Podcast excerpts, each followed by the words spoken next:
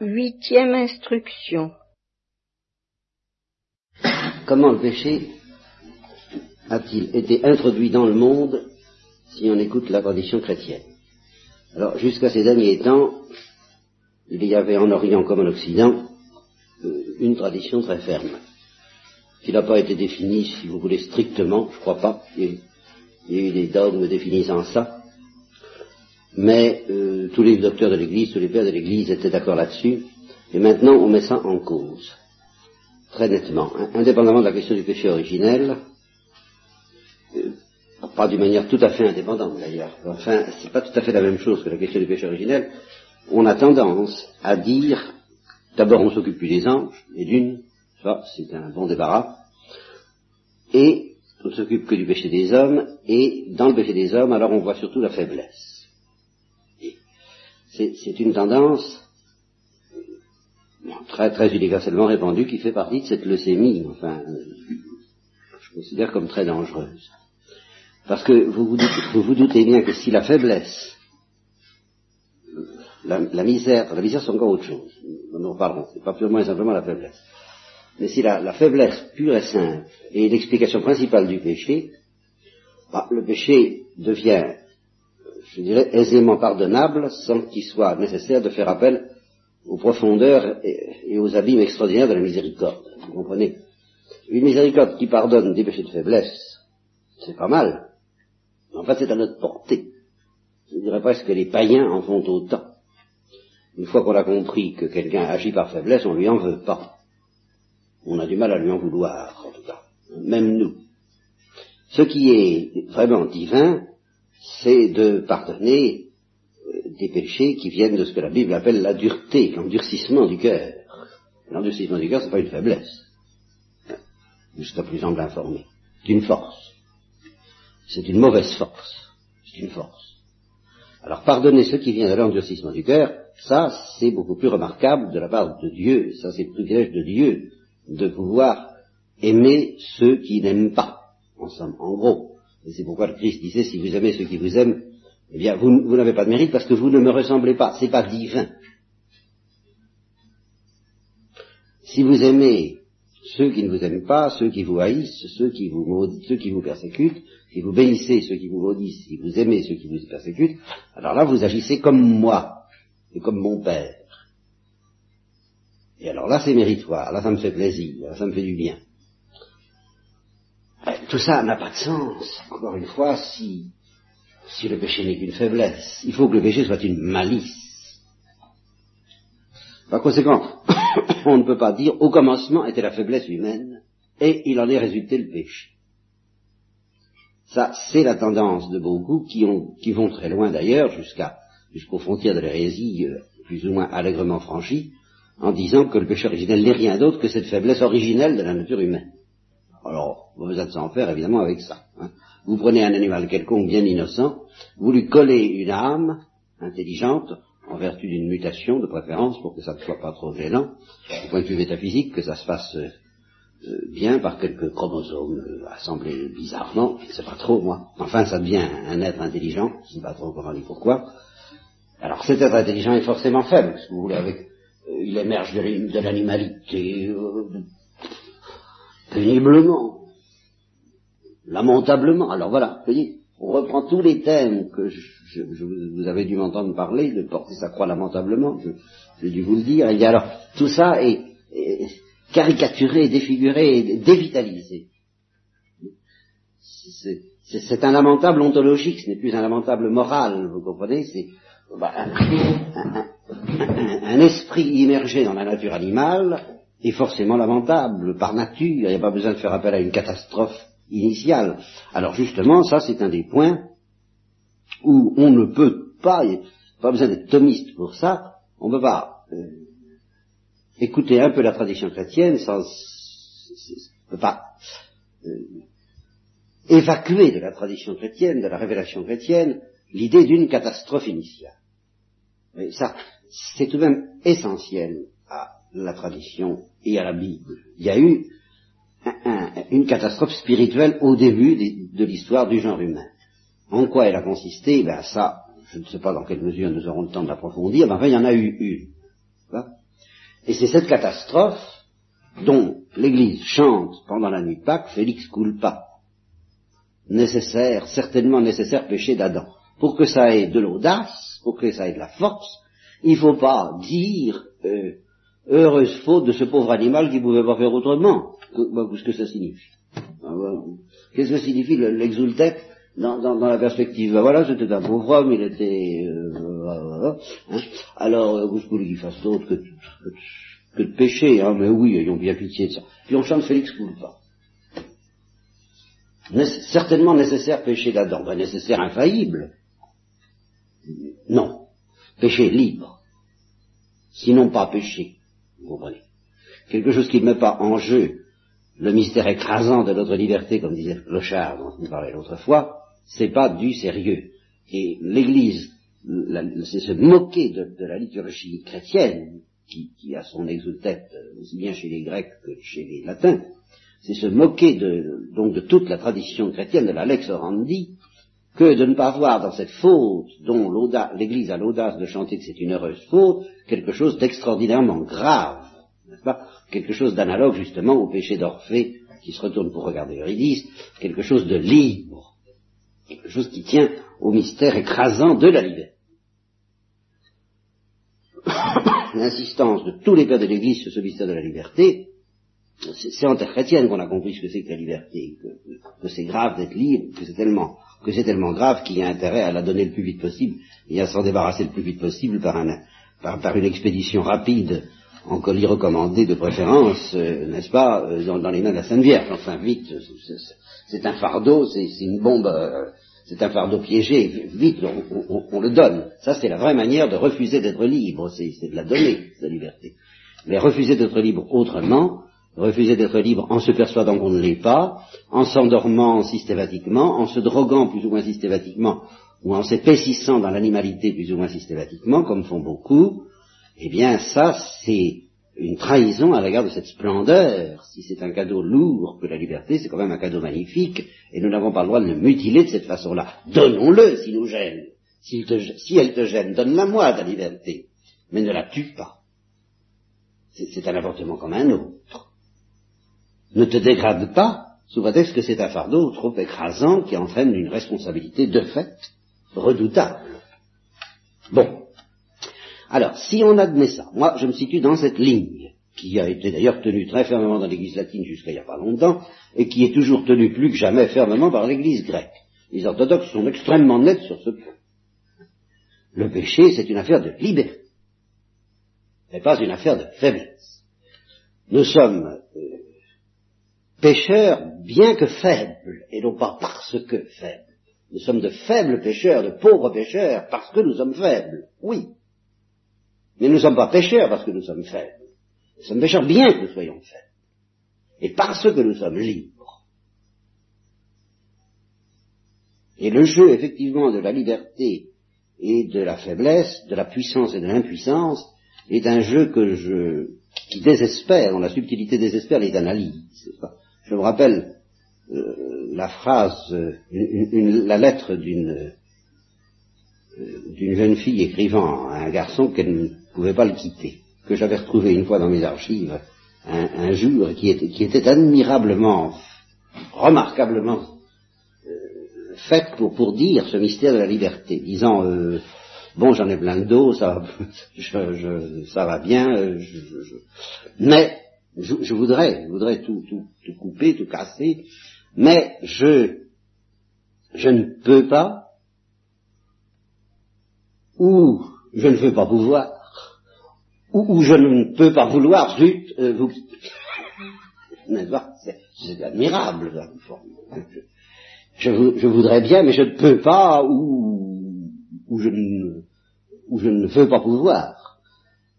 Mais d'ailleurs, je ne peux pas vouloir. virgule, zut, virgule, bon, on s'empête dans tout ça, bon, j'y renonce à l'analyse, je ne sais plus, je me reconnais pas, je ne comprends pas moi-même, je ne sais pas part, qu'est-ce que ça veut dire, vouloir, pouvoir, on ne sait pas, finalement on ne sait pas. Et il y aura, il y aurait bien à dire parce qu'il y a deux sortes, il d'impuissance. Je vous avais parlé, d'ailleurs, vous avez fait l'homélie de Saint Jérôme, sur l'impuissance qui condamne et l'impuissance qui excuse. Il y a effectivement, il y a une impuissance qui excuse parce qu'elle diminue la liberté, mais il y a une impuissance qui est le fruit de la liberté elle-même. La liberté est créatrice d'impuissance, à savoir l'impuissance à changer d'avis. si, si après avoir pris une décision, on en change, c'est que la décision n'a pas été prise au sommet de la liberté. C'est pour ça que les anges ne peuvent pas changer d'avis. C'est parce qu'eux, ils sont parfaitement libres. Alors, à cause de ça, ils ne peuvent plus revenir sur leur choix. C'est irrévocable parce que c'est parfait. Un choix n'est révocable que dans la mesure où il n'est pas parfaitement libre. Et c'est pourquoi c'est notre misère sur la terre de craindre toujours de ne pas avoir suffisamment dit oui pour être devenu vraiment incapable de dire non, c'est ça la béatitude qu'il faut demander, mais c'est aussi notre consolation sur la terre qu'il faut vraiment faire des prouesses euh, démoniaques et aller chercher des renforts sérieux pour dire non en telle sorte qu'on ne puisse pas être converti et euh, dire oui selon les deux, les deux fils de l'évangile, n'est-ce pas Celui qui, qui commence par dire non, j'irai pas, et puis qui dit si, allez, allez me faire avoir encore une fois, quoi. Hein Et puis l'autre qui dit oui, oui, oui, oui, et puis qui, qui dit oh, puis après tout, je suis libre. N'est-ce pas? Bon. Alors donc, une liberté dans laquelle on change d'avis, c'est une liberté imparfaite. Par conséquent, la liberté parfaite est créatrice d'une impuissance, mais d'une impuissance qui n'est pas, euh, le, qui n'est pas en contradiction avec la liberté, puisqu'elle en est le fruit. C'est l'impuissance à changer d'avis une fois qu'on est déterminé. Alors ça, cette impuissance-là, il ne faut pas l'opposer à la liberté, parce qu'elle est au contraire le fruit de cette liberté.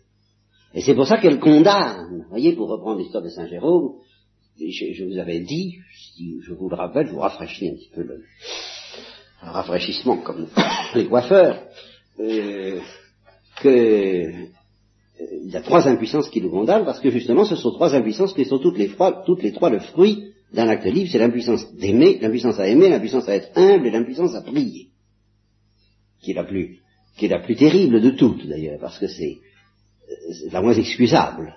Parce que aimer, on peut encore dire, ben oui, c'est notre misère humaine et c'est le fruit du, péché, mais du grand, du péché lourd et grave que nous avons pu commettre dans l'enfance, que de ne plus pouvoir aimer.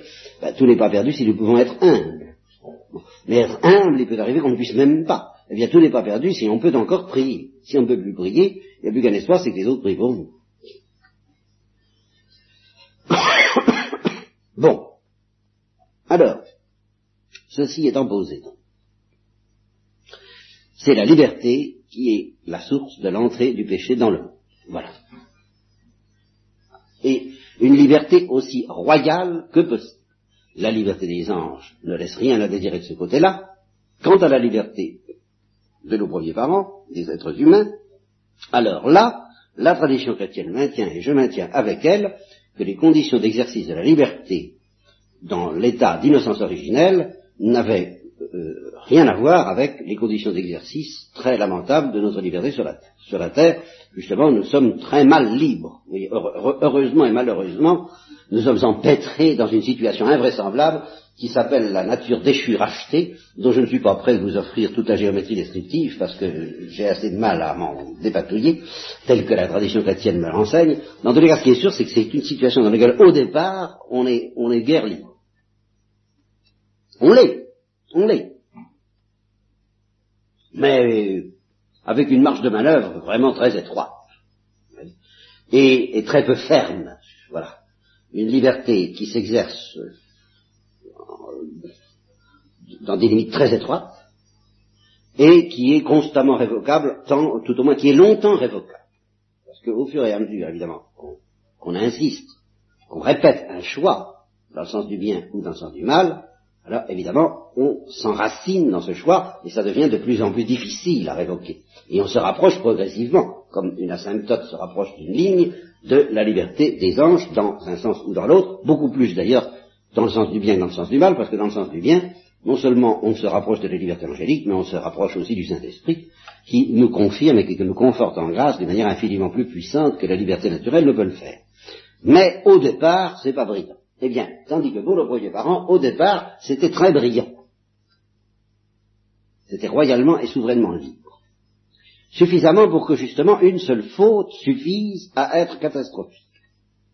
Ce qui n'est pas notre cas. normalement, euh, nos péchés ne sont pas catastrophiques. dans la situation de nos premiers parents, c'était catastrophique. Voilà. Alors ça, ce sont des données de foi, à mon avis, de foi non définies, mais de foi. C'est constant dans la tradition chrétienne, en Orient comme en Occident. Par conséquent, je m'en tiens là, et je ne vais pas perdre mon temps avec vous à discuter et à réfuter les contestations modernes autour de ça. Et cependant, cependant, il faudrait théoriquement le faire, parce qu'elles sont tellement massives, elles sont tellement universelles, elles sont tellement répandues partout, que théoriquement, il faudrait que je, procède d'abord à une opération de nettoyage de vos cerveaux, hein, un lavage de cerveau, mais, mais dans le sens inverse du mot, pour que vous soyez bien convaincus, comme les Noirs le sont. Euh, je ne vous l'ai pas dit, oui, que la séance que j'ai eue avec les novices, ils m'ont posé deux sortes de questions, pendant deux heures. Hein. C'était les novices de 16 à 18 ans. Hein. Eh bien, ils étaient six ou sept, et ils m'ont mitraillé, j'ai fait ce que j'ai pu pour euh, tenir bon. Ça portait sur deux questions, le péché de Judas, le péché de Satan. Et comme par Parce que pour eux, la liberté, c'est. Et ils ont raison. C'est navrant qu'avec des Occidentaux, on est obligé de perdre son temps pour en, pour en revenir à ces choses-là qui sont fondamentales. Lisez Dostoevsky et fichez-vous la paix si vous n'en êtes pas convaincu. Voilà, c'est tout ce que je peux dire, parce que Dostoevsky, c'est un russe, c'est pas un thomiste. Hein. bon, alors, euh, ça va, c'est lui qui m'a appris que nous étions libres. C'est auprès Saint Thomas ne l'a pas, contredit, n'est-ce pas C'est tout ce que je peux dire. Je constate que Saint Augustin et l'Occident ne contredisent pas l'intuition euh, slave, russe, orthodoxe et grecque et tout ce que vous voudrez, que nous sommes libres. Oui, nous sommes libres. C'est terrible, mais c'est comme ça.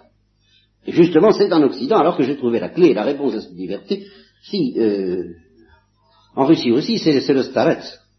Justement, c'est les stati, c'est le vœu d'obéissance radicale et totale, eh bien, en, Occident, nous avons la consécration à Sainte Vierge de Léon de Montfort. Par exemple, hein, je, vous, oblige à rien, je fais pas de propagande, j'ai pas de pourcentage. Hein, sur, j'ai pas de tant pour sur la consécration de Léon de Montfort. Hein, euh, mais choisissez ce que vous voudrez. Mais euh, c'est un instinct de tous les spirituels de livrer leur liberté. Que ce soit à un starets ou que ce soit à la Sainte Vierge. Et c'est plus sûr, c'est plus pur, c'est plus profond, c'est plus authentique de la livrer à la Sainte Vierge, en passant par l'Église, que de la livrer à un homme investi des pouvoirs exorbitants du Starets. Ça, je crois que de ce côté-là, l'équilibre occidental est quand même plus profond, en fin de compte, plus, plus, fin, plus, plus, exact que l'équilibre oriental qui est un peu fou, avec tout ce que ça a de magnifique, mais avec ce que ça a aussi peut-être d'un peu imprudent. Mais ça, ce n'est qu'une nuance. En tout cas, faut la donner sa liberté si on ne veut pas qu'elle nous écrase. Ou alors qu'on la fuit. Qu'on la fuit en dormant il est évident que des gens qui, passent leur vie à, envoyer des, satellites du côté de la Lune ne sont pas très préoccupés par les problèmes de la liberté. C'est évident. Euh, les, hommes d'affaires, les gens qui sont près de la, qui, se laissent emporter par le tourbillon de la vie quotidienne, ils peuvent se dispenser de penser, parce que justement, après, et puis après ils se plaignent de ne pas être libres, ils disent, ah, cette civilisation fait de nous des robots. Ouais, mais ils en sont ravis, ils savent pas, mais ils en sont ravis. Mais ils en sont ravis. Parce qu'ils auraient bien trop peur de ne pas être des robots. Parce qu'il n'y a pas de problème pour un robot. Il n'y aurait pas de problème métaphysique, mais si on cesse d'être un robot, mais c'est terrible, ou alors faut vite aimer.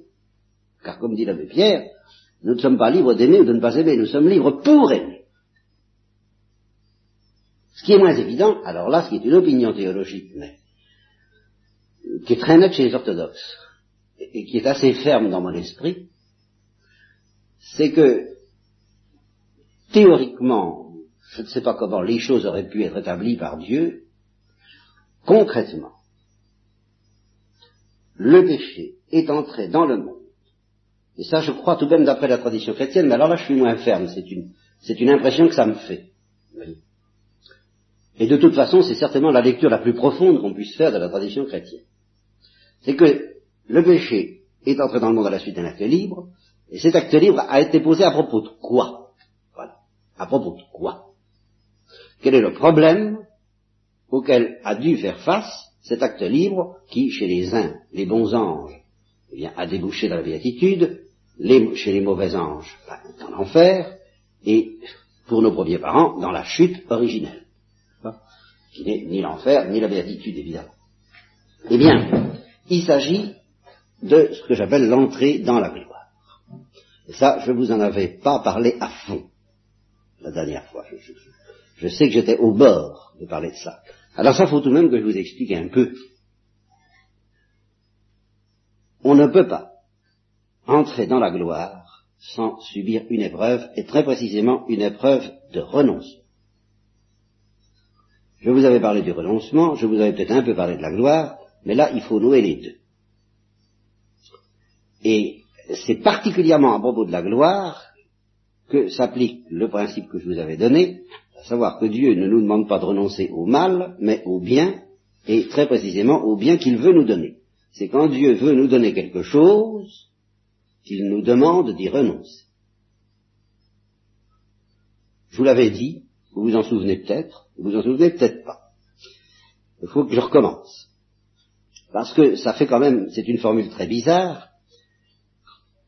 Pourquoi n'est-ce pas Dieu s'amuserait-il à nous demander de renoncer à la gloire, et spécialement à la gloire, pour nous la donner? Voilà. Alors, réponse, et c'est ça que je veux.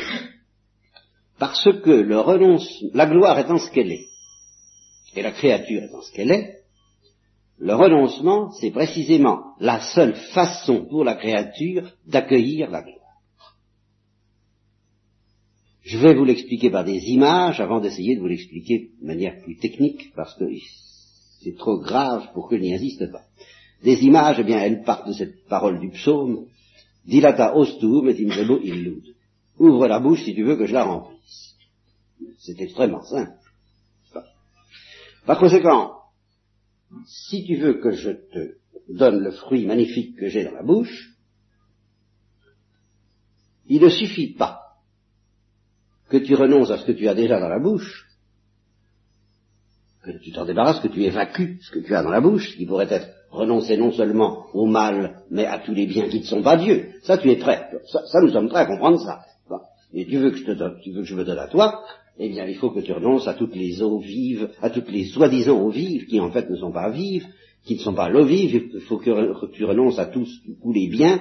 En somme, on s'attendrait à ce qu'ils disent à nos premiers parents, euh, je te réserve pour l'arbre, un arbre privilégié, euh, renonce à tous les autres arbres, à tous les autres fruits, si tu veux goûter de ce fruit-là, parce que ce fruit-là n'est pas un fruit comme les autres, c'est extraordinaire. Mais si tu veux tout de même être, rendre rendre gloire, être, honnête, être, je trouve pas le mot, enfin, honorer, convenablement le cadeau que je veux te faire, eh bien, purifie-toi en renonçant à tous les fruits inférieurs et grossiers du paradis terrestre afin de recevoir le fruit céleste. Et Dieu, eh bien, il a l'air de faire exactement le contraire. Mange de tout ce que tu voudras, il va de celui-là. Eh bien, c'est qu'en effet, je maintiens que le fruit que Dieu veut nous donner est tellement énorme que si nous essayons de refermer la bouche dessus, nous l'empêchons d'entrer. C'est pour ça que quand Dieu dit ouvre la bouche, euh, c'est un peu à la manière des dentistes, disent ah, plus grand, plus grand, plus grand, ouvrez plus grand.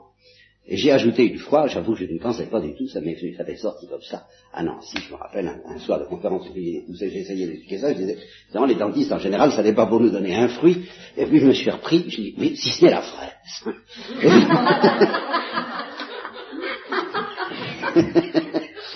je dis, en fait, c'est...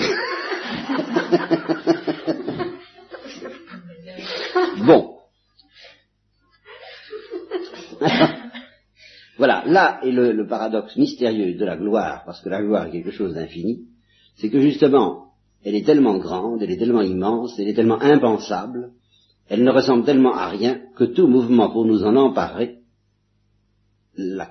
nous empêche précisément de nous en emparer. Là est le paradoxe. Parce que tout mouvement pour nous en emparer est un mouvement par lequel nous essayons de l'enfermer dans nos limites et qu'on n'enferme pas l'infini dans nos limites. C'est pas de cette manière-là que nous entrerons en possession de l'infini. Et c'est de cette manière-là que, irrésistiblement, tant que nous ne renonçons pas, nous essayons ou nous rêvons d'entrer en possession de l'infini. Nous essayons ou nous rêvons de faire entrer l'infini dans les limites de notre petite tête et de notre petit cœur. Ah. Et là, nous disons, c'est toi que je désire, c'est toi que je veux, oui, mais tu veux de moi rétréci à ta mesure. Alors je ne peux pas entrer, ça ne peut pas entrer, ça n'entre pas. Donc il n'y a qu'une seule manière pour nous de posséder l'infini, c'est de renoncer à le posséder et à nous laisser posséder par lui. Au lieu de, au lieu de vouloir le manger, renoncer à le manger et au contraire accepter d'être mangé. Alors à ce moment-là, nous ne lui imposons pas nos limites, mais c'est lui qui nous impose au contraire, et ça ne va pas sans une certaine mort, son absence de limites. C'est lui qui fait éclater, exploser, euh, se dissoudre, enfin, débrouillez-vous comme vous voudrez, prenez toutes les images que vous voudrez, il faut que nos limites éclatent, explosent dans l'infini. Et c'est pourquoi, puisque l'Eucharistie est en effet le sacrement qui réalise cela d'une manière privilégiée, Saint Augustin a pu dire ou faire dire à Jésus à propos de celui qui reçoit l'Eucharistie, ce n'est pas toi qui me manges, c'est pas, c'est-à-dire c'est pas toi qui euh, me transforme en toi, oui, c'est moi qui te transforme en moi. C'est-à-dire que finalement, c'est pas toi qui manges, c'est moi qui te mange. C'est pas toi qui m'assimile, c'est moi qui t'assimile. Voilà ce qui se passe dans l'Eucharistie. Tu n'es pas le mangeur, tu es la nourriture. C'est pour ça que c'est pas une nourriture comme les autres. Eh bien, accepter cela, accepter au lieu de vouloir manger d'être mangé, c'est très exactement ça, leur mouvement de renoncement nécessaire pour entrer dans la gloire. Et vous voyez comment les choses se répercute, parce que quand le Christ dira après aux disciples de Démaïs, il était nécessaire que le Fils de l'homme souffre et meure pour entrer dans la gloire, ça évoque une, complication énorme qui tient au péché et à la croix, mais il y a dans il y a dans cette parole quelque chose qui n'est pas uniquement dû à l'accident du péché, il y a quelque chose euh, ayant une portée éternelle. Toute créature doit voir, doit accepter que ses limites explosent pour entrer dans la gloire et que les limites de la manière même dont elle voudrait posséder Dieu explose pour qu'elle entre en possession de Dieu. Autrement dit, il faut qu'elle renonce à son idée à elle, à sa manière à elle de vouloir posséder Dieu pour pouvoir posséder Dieu. Tant qu'elle n'aura pas renoncé à toute idée sur ce qui va se passer quand elle va entrer en Dieu, elle ne pourra pas entrer en Dieu. Elle résistera par son désir même, par sa volonté même d'entrer en Dieu, elle résistera à l'entrée en Dieu. Et c'est l'histoire exactement de la parabole de la porte. Vous voyez, voilà, voilà, exactement. La porte s'ouvre dans l'autre sens. La porte de l'infini s'ouvre évidemment pas dans le sens des limites. Et nous voulons faire entrer la porte de l'infini dans le sens de nos limites. Ça marche pas. Elle s'ouvre dans le sens de l'infini. Par conséquent, nous ne pouvons pas plus nous faire une idée, en somme, de la vision face à que nous ne pouvons nous faire une idée de Dieu. Et en fin de compte, nous ne pouvons pas plus nous faire une idée de l'amour de Dieu de notre manière dont nous aimerons Dieu au ciel. Nous ne savons pas plus ce que c'est qu'aimer Dieu que nous ne savons ce que c'est que Dieu. De sorte que notre amour, tant que nous en sommes encore à ce que j'ai appelé dans le combat de Jacob l'amour en majeur, et intempestif de Pierre, je donnerai ma vie pour toi, je t'aime, c'est tout ce que je t'aime, eh bien, notre amour est un encombrement, est un encombrement. Dieu est encombré ça, tu m'embêtes avec ton amour, euh, laisse-moi tranquille, je vais te donner le mien, ça tu vas gagner au change admirable commerciaux.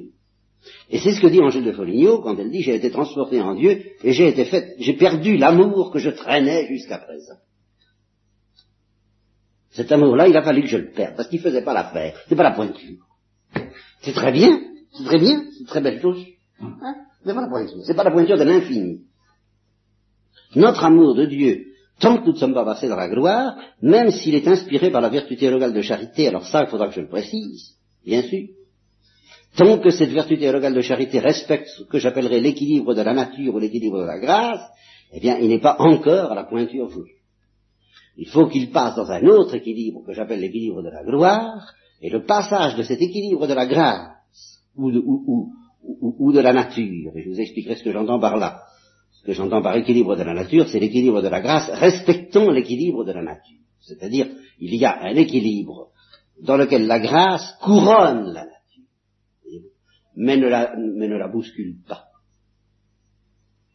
Elle, est comme le, le gâteau, le, petit, la couronne de la variée au sommet de la pièce montée, enfin tout ce que vous voyez, c'est, voilà, il y, a la nature qui s'élève vers Dieu c'est une élévation de l'âme vers Dieu, et alors au sommet, vous avez la grâce qui vient couronner cela. Eh bien ça, c'est la grâce, c'est ce que j'appelle l'origine de la grâce, où la grâce respecte les limites de l'équilibre naturel. Et alors, en fait, du fait qu'il y a la vertu théologale de charité, il y a, à l'intérieur de cet équilibre une, bombe qui, va exploser, mais elle n'a pas encore explosé.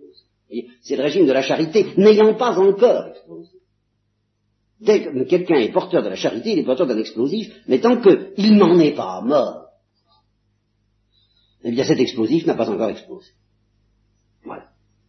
Et l'entrée dans la gloire, eh bien c'est l'explosion de la charité qui, alors, évidemment, flanque en l'air l'équilibre naturel, si pour nous faire passer dans un autre équilibre. Et je, préciserai, hein, je préciserai, ce soir je ne vous donne que des petites images, hein, mais je préciserai techniquement ce que ça veut dire, parce qu'il faut que vous le compreniez bien. C'est l'âme de tout, cette histoire-là. C'est l'âme de tout, enfin oui, de toute notre histoire, de toute notre aventure. C'est pas à cause du péché qu'il faut renoncer, c'est pas à cause, non, c'est à cause de la gloire. Au fond, entrer dans la gloire et mourir, c'est la même chose, ou plutôt, ou plutôt, euh, c'est pire. C'est-à-dire que ce que nous appelons la mort, événement physique, événement naturel, bah, c'est un choc. On dit tu vas mourir, bon, c'est un, un, choc. Enfin, c'est un choc qui, chez certains, hein, quand, quand à, à, à, 127 ans et demi, on, on, vous dirait vous allez mourir, vous direz bon bah soit, c'est un choc, en fait c'est pas une révolution. Hein. Bon. Tandis que l'entrée dans la gloire, c'est une révolution. Bien plus redoutable en fin de compte que cette mort naturelle, mais paisible et douce, dont nous rêvons tous plus ou moins. Alors, c'est quelque chose de tellement formidable. Il y a une autre image, tenez que pendant, avant, sur laquelle je terminerai pratiquement, et toujours par le même auteur, l'auteur de la porte, qui s'ouvre dans l'autre sens, il ajoute cette image que je vous avais donnée ou pas, je n'en sais rien. Il dit si l'herbe qui est dans la prairie, vous vous rappelez, oui, voulait devenir mouton, eh bien voilà, c'est l'histoire de manger ou être mangé. Le mouton c'est l'infini, l'herbe c'est la créature, la créature veut devenir infinie, l'herbe veut devenir mouton, elle n'a qu'un moyen, c'est pas, elle va pas manger le mouton. Euh, non, bah, mais le mouton va manger l'herbe, l'infini va nous dévorer. L'amour de Dieu va être en nous comme un feu dévorant qui va tout dissoudre, tout digérer dans les sucs gastriques de la circonvalescence trite. N'est-ce pas? Je vous demande pardon d'évoquer ces choses digestives, mais c'est une immense digestion, l'entrée dans la gloire. C'est la digestion de notre être par la douceur de Dieu, finalement. C'est rien d'autre. Ben, bon, ben, c'est un événement tellement énorme que justement la liberté de la créature peut accepter le renoncement que ça implique ou le refuser, et c'est comme ça que le péché est entré dans le monde. Pour ça, nous ne le reverrons plus en détail demain.